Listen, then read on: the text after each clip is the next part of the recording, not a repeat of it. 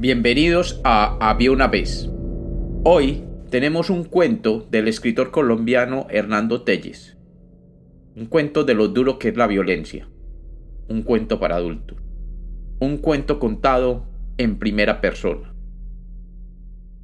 Bienvenidos de nuevo a Había una vez. Espero que lo disfruten. Había una vez, había una vez un hombre que entró a mi barbería. No saludó al entrar yo estaba repasando sobre una badana la mejor de mis navajas, y cuando lo reconocí, me puse a temblar. Pero él no se dio cuenta. Para disimular, continué repasando la hoja. La probé sobre la yema del dedo gordo y volví a mirarla contra la luz. En ese instante se quitaba el cinturón ribeteado de balas de donde pendía la funda de la pistola. Lo colgó de uno de los clavos del ropero y encima colocó el kepis. Volvió completamente el cuerpo para hablarme y deshaciendo el nudo de la corbata me dijo Hace un calor de todos los demonios, afeíteme. Y se sentó en la silla.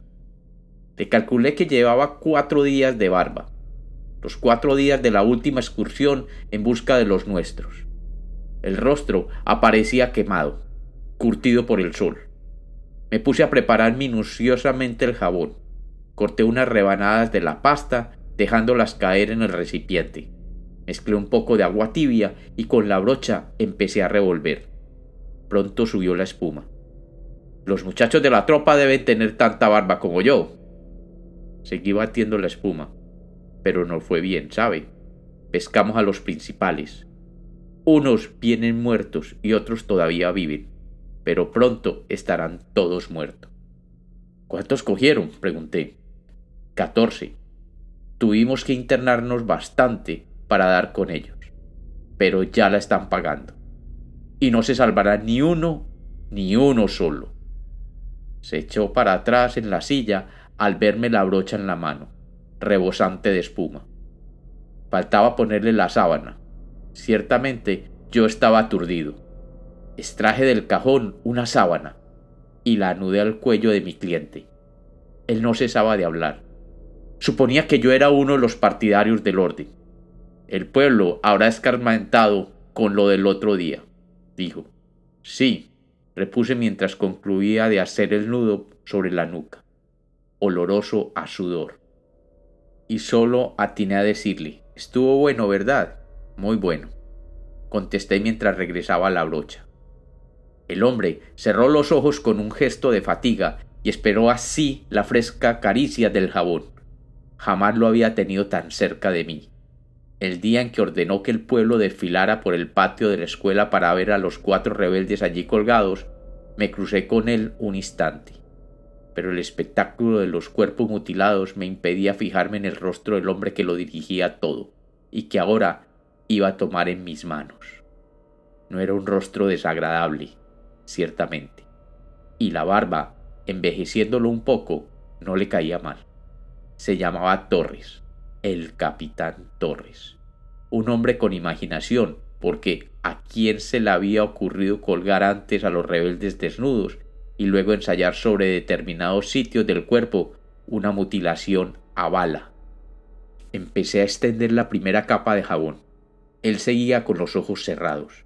De buena gana me iría a dormir un poco, dijo, pero esta tarde hay mucho que hacer.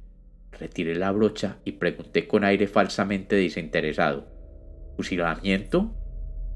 Algo por el estilo, pero más lento, respondió. ¿Todos? No, unos cuantos apenas. Reauné de nuevo la tarea de enjabonarle la barba. Otra vez me temblaban las manos. El hombre no podía darse cuenta de ello, y esa era mi ventaja. Pero yo hubiera querido que él no viniera. Probablemente muchos de los nuestros lo habrían visto entrar, y el enemigo en la casa impone condiciones. Yo tendría que afeitar esa barba como cualquier otra, con cuidado, con esmero, como la de un buen parroquiano, cuidando de que ni por un solo poro fuese a brotar una gota de sangre, cuidando de que en los pequeños remolinos no se desviara la hoja, cuidando de que la piel quedara limpia, templada, pulida, y de que al pasar el dorso de mi mano por ella sintiera la superficie sin un pelo. Sí, yo era un revolucionario clandestino, pero era también un barbero de conciencia, orgulloso de la pulcritud en su oficio. Y esa barba de cuatro días se prestaba para una buena faena. Tomé la navaja, levanté en ángulo oblicuo las dos cachas, dejé libre la hoja y empecé la tarea de una patilla hacia abajo. La hoja respondía a la perfección. El pelo se presentaba indócil y duro, no muy crecido, pero compacto. La piel iba apareciendo poco a poco.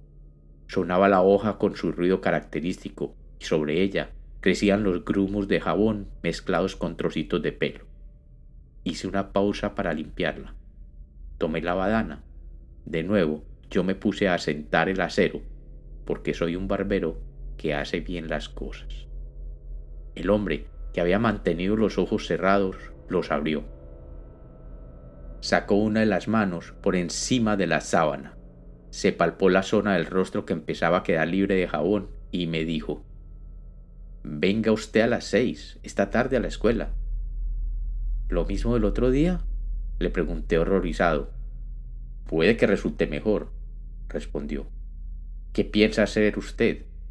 Mm, la verdad no sé todavía, pero le aseguro que nos divertiremos. Otra vez se echó hacia atrás y cerró los ojos. Yo me acerqué con la navaja en alto. ¿Piensa castigarlos a todos? Aventuré tímidamente.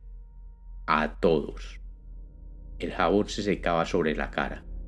Debía apresurarme. Por el espejo miré hacia la calle, lo mismo de siempre la tienda de víveres y en ella dos o tres compradores. Luego miré el reloj, las dos veinte de la tarde. La navaja seguía descendiendo. Ahora de la otra patilla hacia abajo, una barba azul cerrada. Debía dejársela crecer como algunos poetas o como algunos sacerdotes. Le quedaría bien.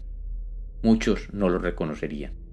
Y mejor para él, pensé, mientras trataba de pulir suavemente todo el sector del cuello, porque allí sí que debía manejar con habilidad la hoja, pues el pelo, aunque es a gras, se enredaba en pequeños remolinos, una barba crespa. Los poros podían abrirse, diminutos, y soltar su perla de sangre. Un buen barbero, como yo, finca su orgullo en que esto no ocurra a ningún cliente. Y este era un cliente de calidad. ¿A cuántos de los nuestros había ordenado matar? ¿A cuántos de los nuestros había ordenado que los mutilaran? Mejor no pensarlo. Torres no sabía que yo era un enemigo.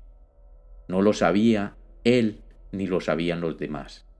Se trataba de un secreto entre muy pocos, precisamente para que yo pudiese informar a los revolucionarios de lo que Torres estaba haciendo en el pueblo y de lo que proyectaba hacer cada vez que emprendía una excursión para cazar revolucionarios. Iba a ser, pues, muy difícil explicar que yo lo tuve entre mis manos y lo dejé ir tranquilamente, vivo y afeitado. La barba la había desaparecido casi completamente. Parecía más joven, con menos años de los que llevaba a cuestas cuando entró. Yo supongo que eso ocurre siempre con los hombres que entran y salen de las peluquerías. Bajo el golpe de mi navaja, Torres rejuvenecía. Sí, porque yo soy un buen barbero, el mejor de este pueblo. Lo digo sin vanidad. Un poco más de jabón aquí para la barbilla, sobre la manzana, sobre esta gran vena. Uf, qué calor. Torres debe estar sudando como yo. Pero él no tiene miedo. Es un hombre sereno que ni siquiera piensa en lo que ha de hacer esta tarde con los prisioneros. En cambio yo, con esta navaja entre las manos, puliendo y puliendo esta piel, evitando que brote sangre de estos poros, cuidando todo golpe, no puedo pensar serenamente. Maldita la hora en que vino, porque yo soy un revolucionario, pero no soy un asesino. Y tan fácil como resultaría matarlo y lo merece. ¿Lo merece? No. ¿Qué diablos? Nadie merece que los demás hagan el sacrificio de convertirse en asesinos. ¿Qué se gana con ello? Pues nada. Vienen otros y otros y los primeros matan a los segundos y estos a los terceros, y siguen y siguen hasta que todo es un mar de sangre. Yo podría cortar este cuello así, ¡zas! No le daría tiempo de quejarse, y como tiene los ojos cerrados no vería el brillo de la navaja ni el brillo de mis ojos. Pero estoy temblando como un verdadero asesino. De ese cuello brotaría un chorro de sangre sobre la sábana, sobre la silla, sobre mis manos, sobre el suelo. Tendría que cerrar la puerta, y la sangre seguiría corriendo por el piso, tibia, imborrable, incontenible, hasta la calle, como un pequeño arroyo escarlata. Estoy seguro de que un golpe fuerte, una honda incisión, le evitaría todo dolor. La verdad es que no sufriría. ¿Y qué hacer con el cuerpo? ¿Dónde ocultarlo? Yo tendría que huir, dejar estas cosas, refugiarme lejos, bien lejos. Pero me perseguirían hasta dar conmigo. El asesino del capitán Torres lo degolló mientras le afeitaba la barba. Una cobardía. Y por otro lado, el vengador de los nuestros, un hombre para recordar, aquí mi nombre. Era el barbero del pueblo, nadie sabía que él defendía nuestra causa. ¿Y qué? ¿Asesino o héroe?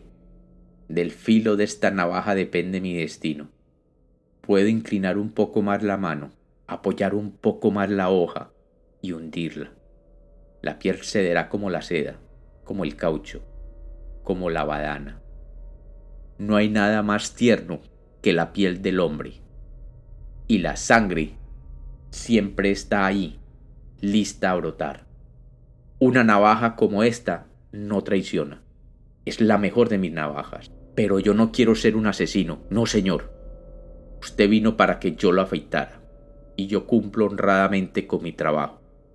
No quiero mancharme de sangre, de espuma y nada más. Usted es un verdugo y yo no soy más que un barbero, y cada cual en su puesto. Eso es, cada cual en su puesto. La barba había quedado limpia, pulida y templada. El hombre se incorporó para mirarse en el espejo. Se pasó las manos por la piel y la sintió fresca y nuevecita. Gracias, dijo. Se dirigió al ropero en busca del cinturón, de la pistola y del kepis. Yo, Debía estar muy pálido y sentía la camisa empapada. Torres concluyó de ajustar la hebilla. Rectificó la posición de la pistola en la funda y luego de alisarse maquinalmente los cabellos, se puso el kepis.